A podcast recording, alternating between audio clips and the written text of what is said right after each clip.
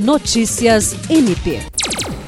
Representando a Procuradoria-Geral de Justiça do Ministério Público do Estado do Acre, o Procurador-Geral Adjunto para Assuntos Jurídicos Sami Barbosa Lopes e a Procuradora-Geral Adjunta para Assuntos Administrativos e Institucionais, Gilceli Evangelista, receberam o Secretário de Estado de Justiça e Segurança Pública, Coronel Paulo César Santos, que veio apresentar o programa Sejusp Itinerante, destinado a discutir políticas regionais de segurança pública nas regionais do Estado.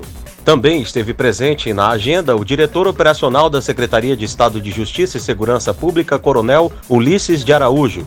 Além do Sejusp itinerante, os gestores apresentaram projetos e produtos que estão sendo aportados pela segurança pública em todo o estado.